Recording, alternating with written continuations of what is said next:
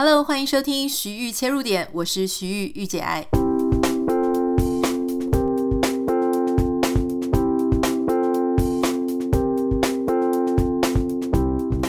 嗨，欢迎你收听今天的节目。今天想要跟你讨论关于什么是快乐，哈，快乐怎么测量？快乐的定义到底是什么？你也许会想说，好像很多人在讨论这一类的事情，你要讲的我大概都知道了，哈。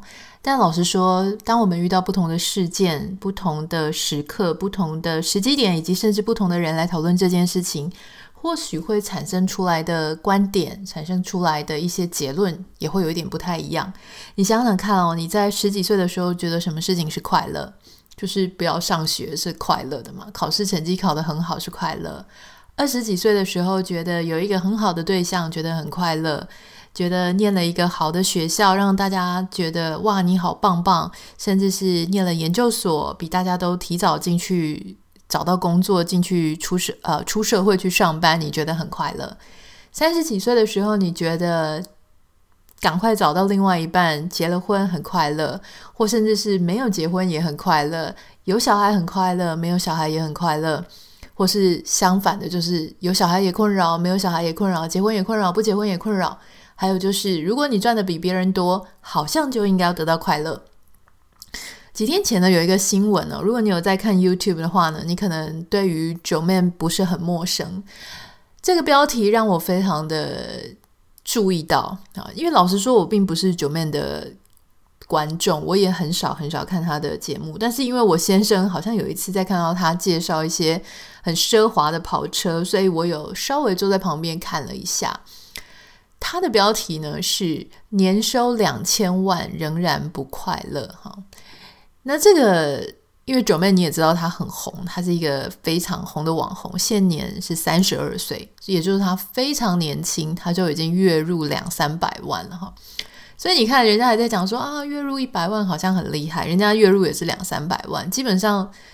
月收入啊，年收入这种事情呢，就是比上不足，比下有余。你觉得你自己很会赚钱，永远都会有比你更会赚钱的；你觉得你自己很穷，永远都有比你更穷的。所以这个事情呢，呃，老实说啦，我觉得去去谈跟去比较，以我现在的状况来看，我觉得蛮无聊的哈。那我待会会跟你分享为什么我会有这样子的想法。这个新闻呢，他就是提到说，呃，Joeman 他讲说哈，他已经有两百万订阅了。那他也在台湾的 YouTube 界或是网红界非常的有名。换句话说呢，基本上如果你是一个很红很有名的网红，你基本上想要什么样的合作机会呢，都会有。你的 scale 会很大，你的舞台会很多，你的呃，当然会有很多人喜欢你，同时也会有很多人会酸你。那他就提到说，在二零一九年的时候，他有非常严重的睡眠障碍。一部分原因是因为腰会痛，一部分原因是因为忧郁症。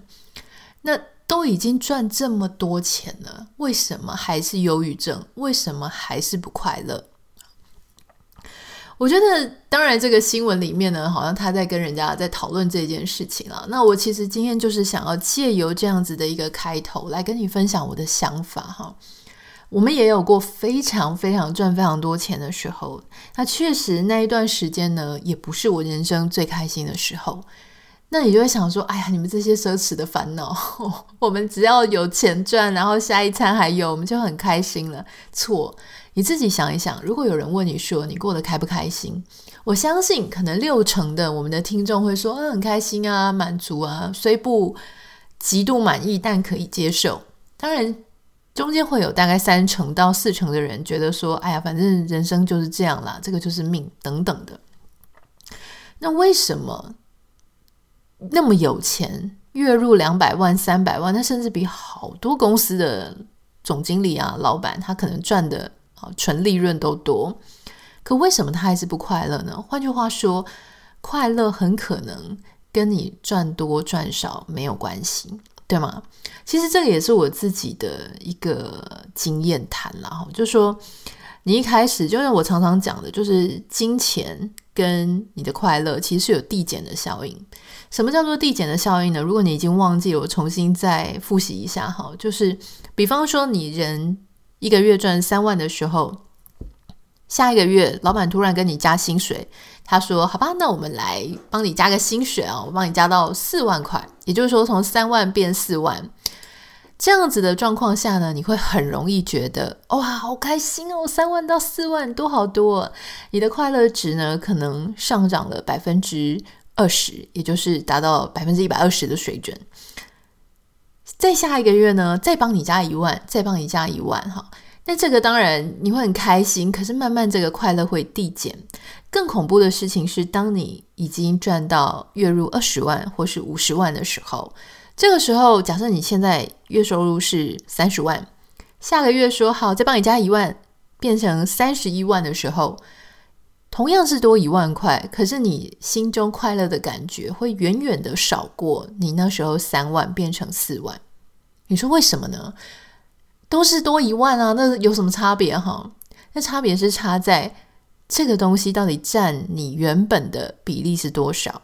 还有就是，你原本在三万的时候呢，可能有很多梦想，有很多想买的东西，你舍不得买，哈，觉得很奢侈。有一些梦想你敢想，可是不敢做，因为钱太紧了。可是当你三十万月入三十万的时候，你有很多事情是你可以做到的，你也敢梦想的。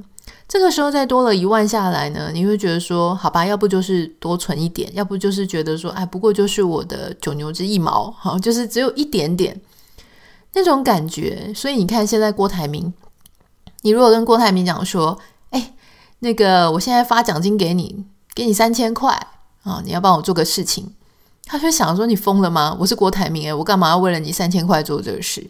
可如果你不是郭台铭这样子非常有钱的人，你就是月入大概两万五、三万，诶，也许这个三千块对你来说就是一个非常高、非常报酬非常好的奖励。所以基本上哈，这个钱它不是一个固定的。这个药剂，比方说你说哦，我打这个什么针，我打这个什么疫苗，我就有什么效果。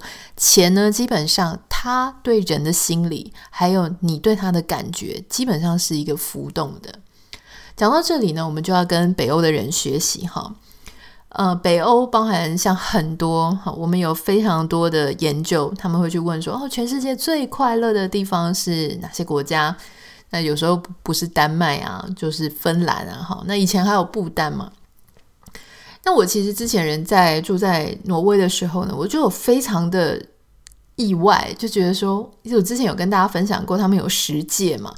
这个十戒呢，就是他们基本上北欧人，他不是严格的规律，可是他会是一个社会上共享的价值观嘛。其中有一个非常重要的，就是我不要去跟别人做比较。我有钱，我不需要让别人知道我很有钱。我过得很好，我不需要让别人知道。好，那我不需要让别人知道，也不是我故意就是啊、想要什么假装低调什么的，而是说我真的就不觉得这个事情需要跟大家讨论，不需要激起别人的这个爱恨情仇、嫉妒啦、羡慕啦。因为人生有很多痛苦的事情呢，是比较而来的。我今天在看一个。YouTube 影片哈，他去采访很多丹麦啊、芬兰啊这些北欧的人，就去问他说：“哎，你们觉得为什么？什么？为什么你们是最快乐？你们真的很快乐吗？为什么会快乐？你们对快乐的定义到底是什么？”他提到说：“呃，当世界上有这个报告，就是说到底谁的快乐指数是最高？那当然你要先定义清楚，说什么叫做快乐嘛，哈。”那什么叫做快乐呢？其实它的定义就是说，你对于你自己现在的生活满意程度有多高？好，那你现在的生活满意程度呢，又可以分成好几个面向。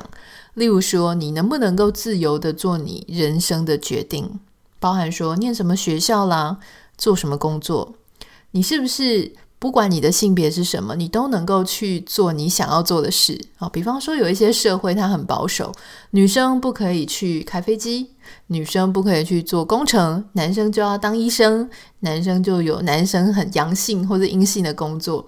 当你想要违背，比方说你现在想到说，哦，我们现在已经有很多百货公司是男生的呃贵哥啊，就是说他们会在时尚产业去。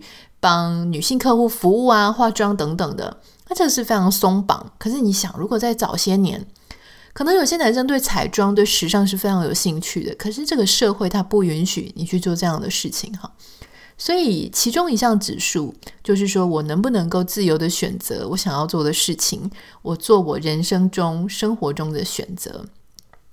有些时候呢，我们会在台湾或是在亚洲或者在不同的地方，我们常常听到有些人会讲说。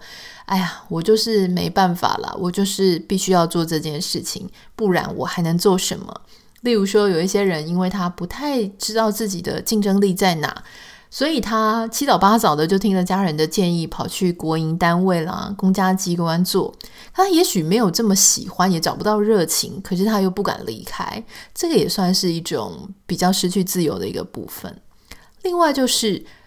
有一些人，他其实没有那么想当医生，没有那么想要做律师。可是这整个社会是鼓励说，你只有最优秀、成绩最好的人挤破头才能够挤去变成医生。你为什么已经当到医生了，你却不好好珍惜？所以他可能有两个自我在拉扯，一个是他。他知道他是非常的幸运哈，他很有这样不这部分的智商，这部分的机运，所以他可以当医生，而且医生可能是呃，在整个社会上他的收入啊，他的社会地位都蛮好的。可是另外一个方面呢，他自己是不想要做这个工作的。所以你说，人有时候在无奈啊，没有能力啊，太穷，他很痛苦。可是有时候人很有能力，只是他的能力跟他的真正心里想要做的事情是不一样的时候，他也会觉得很痛苦。好，这个就是其中一个，就是说我能不能够自由的选择我想做的事情。第二个呢，就是。我能不能够去放心的给我自己一段长时间的休下休假哦？当我自己想要休息的时候，当我想要静一静的时候，我能不能够非常安全的、安心的去做这样子的一个规划？在亚洲可能很难想象哦。今天我看的那部影片，他是说，老实说啦，北欧包含就是丹麦、芬兰，他们人平均所得可能没有美国人这么多。好，美国人的。薪资水平啊，然后非常的，我们非常的资本主义啊，企业为了要竞争力，他可能给你很多的薪水，而且最重要的事情是，美国的税没有像丹麦、芬兰这么高啊，所以丹麦跟芬兰他们需要缴非常多的税。根据这个影片，它是讲几乎到百分之二十哦，你赚五块钱，有一块是公是这个要交给政府的，可是。这个是我自己的亲身经历，就是他们北欧人对政府是非常有信心，他们相信政府会保护他们。好，就是说，像比方说像台湾啊，或是美国，我们常会遇到的事情是，人民就是去 question，去质疑政府，说你到底有没有为我们想？可是多么的幸福是北欧人，他们会觉得说政府一定是会为我们想的啊，哈，所以他缴税的时候，虽然也是觉得税蛮高的，可是他知道这些税用到哪里去。第一个，他们的医疗系统啊，然后他们的社会福利机构，还有他们如果说在你有一段时间，比方说它里面有一个个案哦，就是说这个女生她原本是在广告公司上班，她在做创意工作，可是呢，她。工作工作，他工作几年之后，他发现说这条路跟他真正想做的事情不一样。他想要缓一缓啊，他想要重新回到学校进修，进修艺术，就是他去画画。这个时候呢，他不用担心他去进修的时候他没有钱生活，也不用担心学费，因为政府帮他出了。好，就说这个政府呢，他不只给你每个月的救济金，他还给你就是帮你。你不用花任何的钱，他让你回到学校去上课，培养你的第二专长。认为人是永远有第二次机会、第三次机会，可以选择自己要过的人生。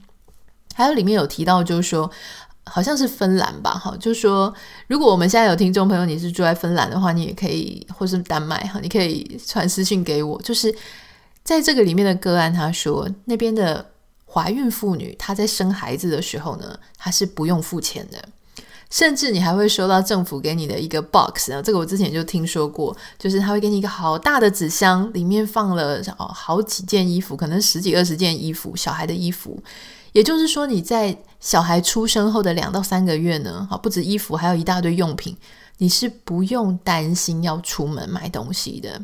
好，所以因为你知道很多孕妇她可能一开始手忙脚乱，甚至有一些人她有经济上的状况哈。那不只是这个样子，你你可以先收到一个大礼物，哈，那表示政府很欢迎你生孩子，他跟你一起开心，给你一个礼物，而且那个盒子很漂亮哦，不是很丑的那一种，而且他们这个夫妻的育婴假也非常的长哈。详细的情况，我觉得大家可以去查一下，因为我怕会错，所以我在这里不讲。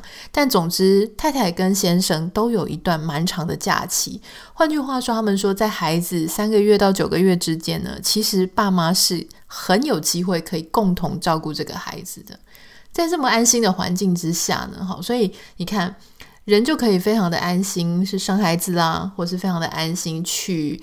啊、面对他们很多人生当中的转换，像我刚刚讲的，因为这个失业救济机啊、失业救济的这个机制非常的完整。哈，那还有就是说，其实他们普遍的人哈，因为刚刚已经有讲到说，他们有这个杨特法则嘛，不要去跟别人比较。好，所以其实你想，我们小时候常常就会听到父母跟我们讲说，你就是好好念书，成绩考好。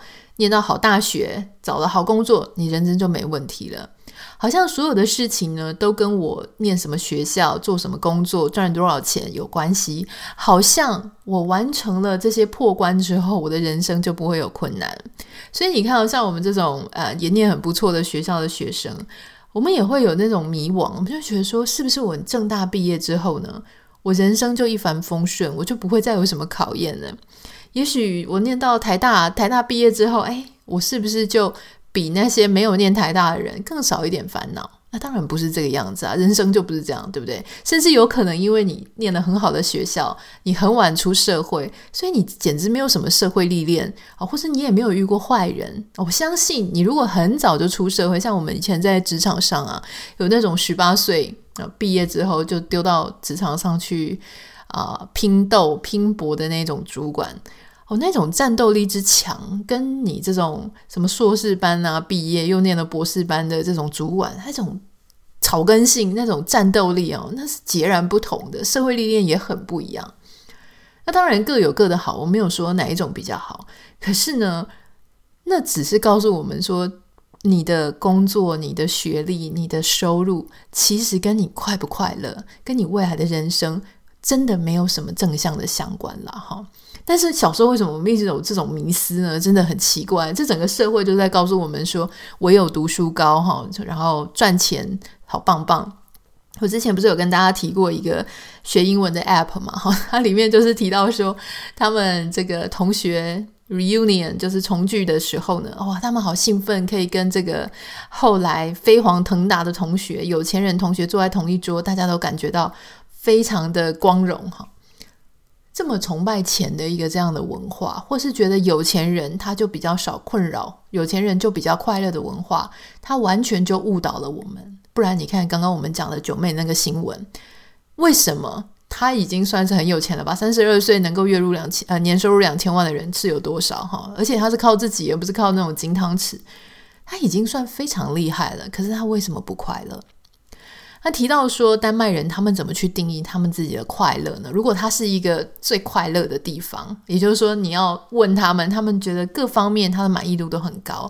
他们讲了一个其中一个诀窍，就是生活跟工作要能够平衡。这个是他们从小学到大的一个价值观。就像我们从小学到大，就跟我们讲说啊，成绩好啊，或是呃。比较有钱人比较快乐哈，或什么贫贱夫妻百事哀，反正穷的好可怜哈，有钱的就好棒棒。我们从小到大是这样子输入我们的价值观，也许爸妈会给我们，或社会会给我们，甚至你看那些新闻媒体，他们要报就喜欢报那种特别奇怪的，或是特别有钱的，那些特别有钱的什么富豪的二代啊、小开，他讲个什么什么奇怪的话都可以变成新闻哈，但是。我们这些比较知足的、比较快乐的，诶，在传统的媒体上，它基本上是消音的，因为你一点都不有趣，一点也不快，也也没有什么，也也不刺激，也没有讲一些奇怪乖张的话，然后简直没有新闻点嘛，哈。也就是说，这样子的状况下呢，我们这样子的人生观、这样的价值观，它其实并不容易被整个社会所听到。那所以，我们必须要在我们自己 podcast 上面一直讲，好，希望有些人跟我有共鸣的，或是你现在正在觉得不快乐的，我们可以帮你稍微重新去思考这件事情。在丹麦人的眼里呢，他们认为生活跟工作平衡是非常重要的。那这个生活跟工作的平衡呢，就包含说你花多少时间在你的工作上，你会不会为了工作必须要牺牲好多事？例如说，有些人他要牺牲跟家人相处的时间，他必须要从早上九点到晚上十点都在工作，或是他必须要礼拜一到礼拜五都不在。家人的身边，他必须要去别的地方，去好遥远的地方，只为了做那个比较起来最棒棒、最有钱的那个工作。当你去做了那样的事情，把你所有的注意力都给了钱，把你心中最重要的那一块价值观给了钱之后，会发生什么事情呢？就是因为减少了很多跟家人相处的时间，所以你们的关系很可能开始越来越淡薄，开始越来越觉得说。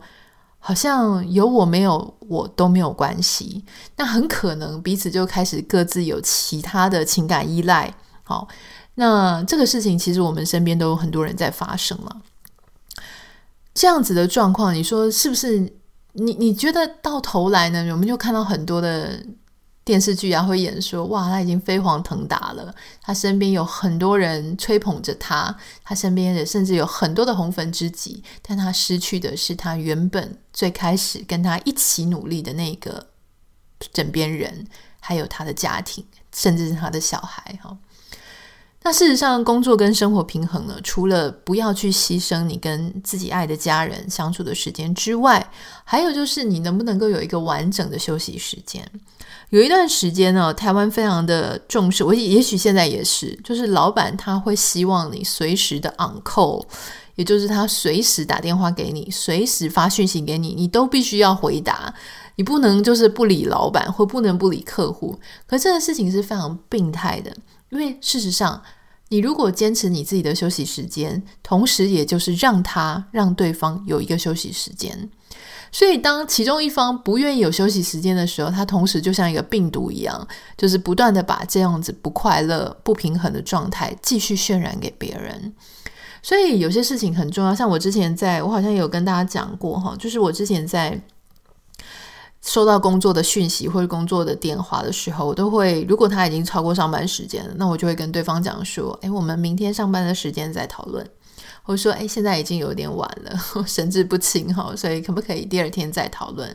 我会希望我这边去稍微挡一下，对方也会稍微被提醒到说：“诶，对耶，下一次你在跟人家讨论工作的时候，你要注意一下现在的时机点是不是一个很好讨论工作的时间。”有一些人会觉得说：“哎、我都已经牺牲我的休息时间，我在工作的时间，好跟你讲这些事情，你应该要很感动吧？你怎么还会觉得说啊要休息呢？等等的，我必须要跟各位讲哈，有时候别人愿意提醒你一下，说现在是休息时间，你真的要感谢他哈。第一个，他给了你一个屏障，就是说你可以告诉你的客户说：哎，是对方已经要休息了，所以我联络不上他，不是我的问题。第二个事情是呢。”有时候这么拼啊，它其实是一个坏习惯。就是说，我们必须每个人都要有休息的时刻。在北欧呢，我印象很深刻，是他们，特别是挪威人，他们在六日的时候，哈，他们传统上就会每个人都跑去一个小岛，在他们的爷爷奶奶的那个时候呢，其实都会自己打造，在小岛上打造一个房子。那个房子上面很可能没有水，没有电，就是靠烛光。那他们就是六日的时候呢，享受那种完全没有讯号，也没有现代设备，就是回到自然，回到森林，回到湖边，跟野生动物在一起。你可能会遇到很多不舒服的事情，甚至是他们的厕所那时候也是堆肥制的哈。我不知道现在有一些小木屋可能还是，但是也许有一些小木屋比较现代了。然后你就说：天哪，一个礼拜六日没有网络怎么活？怎么看 Netflix？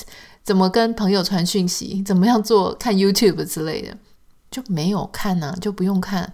你可以带本书，你可以做一些手工艺，哦，你可以做很多事情。像我今天还特别在这个 Amazon 上面，因为我最近不是很喜欢啊、养植物嘛，那你就养植物就会有后续一大堆事情嘛。除了植物本身，你就会想要给植物买一些它的盆。好，买一些它的盆呢？那我后来在各大地方去找，甚至是不管是植物的店 nursery 或是一些家饰用品店，啊，甚至是 IKEA 也去看哈。IKEA 应该是里面最便宜的，但是 IKEA 的问题是它的盆呢，基本上就是那种外盆，所以它那个盆下面都没有洞口。那你知道植物如果说它一直，也也许我现在用的盆，然后我把它套一个外盆是 OK，它会蛮漂亮的。可是当你要浇水的时候，你就要再把它拿出来，所以有一点麻烦。我希望呢，就是我可以直接做一个外盆，然后是有水孔的。那我就想说，那我要去学做陶。诶，我后来发现其实也不用那么麻烦，因为网络上有卖那种 air dry，就是说呃那种 clay 水泥啦，哈，就是说嗯 clay 应该是粘土。用粘土呢，它是直接会做风干的，哈，就是你你把它形状捏好之后，然后放在旁边两三天，它会自动风干。那我这样子就可以做我自己想要的盆，然后有那个出水口的。我的意思就是说，当你开始把一个礼拜有一些时间留给自己啊，比方说你平常从早上九点上到晚上九点，如果可以。稍微调整一下自己的作息，或是找那样子的工作，早上九点就到晚上五点，或是六点，朝九晚五嘛，好，早上九点到晚上五点，后面的时间都是自己的时间，六日也不要再去做什么工作上的事情。你想学习就学习，想休息就休息，想阅读就阅读，做这些手工艺，让自己离开网络的环境，离开这种非常目眩神迷这种。要很多资讯刺激，否则你会不安心的环境，要给它脱离下来哈。最近我开始在做 YouTube 的 channel，就是 YouTube 的影片，就是关于植物的。我也在想说，要不要做字幕？那我有跟大家讲，就是说欧美的影片基本上是没有字幕的，但是亚洲人，特别是台湾，我们很喜欢去看讲话的字幕。那我就想说要试试看，因为如果我要做字幕呢，我就会拖慢速度，所以我就尽量不做。诶。这样子测试下来，大家应该多多少少都还还能够接受。但是我有看到一个网友在上面写说啊，希望可以加上字幕会更清楚啊。那这个更这件事情，这个留言有引起我的注意哈。我有在思考说，真的吗？真的需要加字幕吗？但我同时也深入的去想两件事。第一个事情是我的中文发音有没有到大家不能接受。哦，当然，也许对台湾人来说，这样子的口音是非常习惯的。那如果是其他华语地区，你可能会觉得说，哦，如果你是以中国大陆来讲，它可能是比较南方的口音，或许不是所有的人都能够很习惯。这是一点嘛。好，那我觉得这个应该问题不是太大。第二点呢，就是如果不是我的口音的问题，那就是观众习惯的问题。那观众为什么他明明听得懂，可是他却希望在看的时候有字幕呢？你在听 Podcast 的时候，你就不会想说要有字幕，对吧？那我们 Podcast 的听众这么多，哈，所以基本上应该有通过那个听得懂听不懂的考验。那为什么在视觉上呈现的时候，你就想要看字幕？你有没有想过这个问题？我觉得有一个其中很大的可能性哦，是。当没有字幕的时候，而影片它又没有非常快速节奏的变换它的画面的时候，你会觉得有点无聊，你会觉得很不适应那样子慢速度的 tempo。你的视觉就是想要，因为你知道字幕不是只是提供资讯而已，字幕它的变化哈，一句一句一句，它一直在跳不同的字幕的时候，同时也一直在刺激你的视觉神经，让你觉得这个影片是有变化的。所以的确没错，如果你希望影片做的看起来很刺激、很 informative、很活泼，然后很一直抓住别人的眼球。但是你后面的影片却没有变化的时候，你的背景没有变化，确实让字幕去动来动去、动来动去，它是一个方法。可是反过来讲，为什么背景不动，明明你听得懂，你还想要一直看到它的变化呢？好，我相信大家都很聪明，你应该已经想象得出来了，就是你已经习惯那一种不断有资讯在刺激你的眼球的感觉。换句话说，你已经没有办法停下来，安静下来。你想，如果你今天是去国外，或是出国旅游，你坐在一个很慢的火车上，然后呢，它外面是一大片的广漠田园，哈，你再怎么看呢，它的这个景色都一直一样。也许你这样子开开开开了三十分钟、一个小时，景色都一样。这个时候你会觉得什么？一开始可能觉得很漂亮，后来觉得很无聊。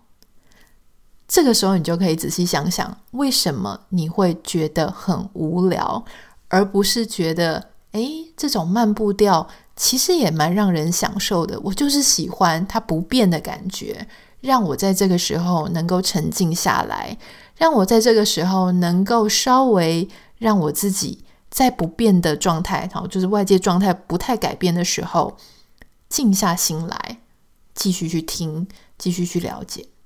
所以这个是，但我我觉得这个事情是每个人都不太一样，所以我没有要去强调说哦，有字幕比较好，或是没有字幕比较好，这不是我的用意。我的用意是让我们用另外一种切入点去思考，为什么有一些画面，我觉得我静不下来，我觉得我就是想要它动来动去，有画面有特效，为什么？好，那当我如果我的神经、我的视觉，我都非常习惯就是要变来变去、变来变去的时候，这个时候你自己的。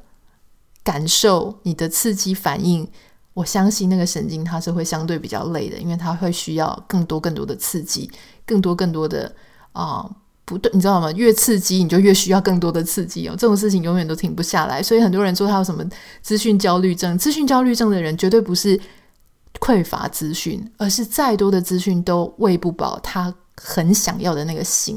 所以那个问题不是出在资讯，是问题是出在他已经中毒太深了哈。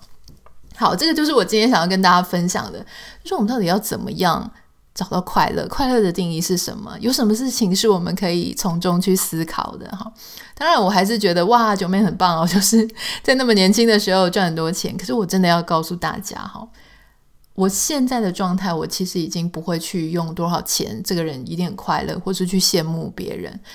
我还是一样要省省的花啊！就是说，虽然今天刚好有遇到这个淡如姐，她的节目有采访我说：“哎，你好厉害哦，线上课程新闻有报，就是说一个月单月就破了一百多万。”可是我想跟大家分享的事情是，我的个性啦，哈，我不知道别人是怎么样，也许别人完全跟我的人生哲学逻辑不一样。我的观点就是说，这个事情它不会，我没有每个月都要去追百万的单子。也许刚好很幸运，在这段时间，诶，他还有一个高峰。那在这个部分的时期呢，他赚到的钱，他足够我去过好几个月，我可以比较休息的，我自己很喜欢的生活。哦，我觉得那很好。然后就会有人可能讲说：“哎呦，那这样摊提下来，你不是跟一般的上班族啊，或是呃，就也差不多嘛？”哈，诶，我觉得当然，可是老实说，你也是去细想，会有点不太一样。你可能要非常用力，非常用力，好几个月赚到这样的钱，然后你已经透支了。可是呢，你也可以选择，就是说，诶，我在某一段时间很努力的工作，可是另外一些时间留给自己。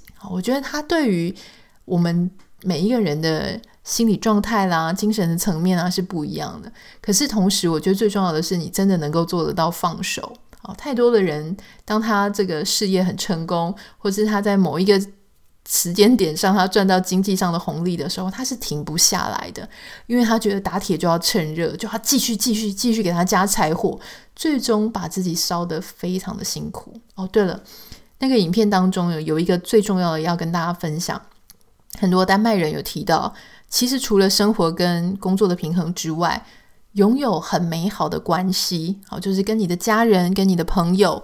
跟你的另外一半啊，他们的朋友，他们不是很爱，不是像美国人一样很爱 social，很爱接认识新朋友，人人都是朋友哈。他们不是这样子，他们的朋友呢，基本上是从最好是从学生时代就认识的。那长大出社会啊，跟公司的同事也不太容易再变成非常 close 的朋友，所以他们人生的你知道人际关系链就是那么短短少少的几条，可是他们能够做非常深度的交流啊，也会。去对方的家里，对方也会来自己的家里。诶，也许就是这样子，慢慢的聊天，谁都不会拿出手机来哈。他就是这样子聊天，聊一个人早早上，聊一整个中午，聊一整个下午，慢慢的感受彼此的友情，彼此的互动，跟另外一半，然后呢，好好的装点自己的家里。如果你听过那个 Hug，H Y G G E 啊，也许是 Hug。不太会发音了哈，这个是丹麦人特殊的幸福哲学，就是呢，你要找到一个 hug 的角落啊。什么叫 hug 的角落呢？哈，就是让你自己感觉到很 cozy、很舒服、非常幸福的一个角落，给他一个仪式，例如说点一杯啊，就是做了一杯咖啡，点一盏烛光，在一个最舒服的沙发角落，你看着一本你最喜欢的书，那样的时刻，属于你最幸福、最舒服的时刻。也许放一些你喜欢的爵士乐，那就是一个 Hug Hug Hug moment。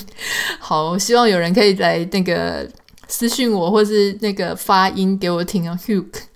其实我听这个 video 听很多次。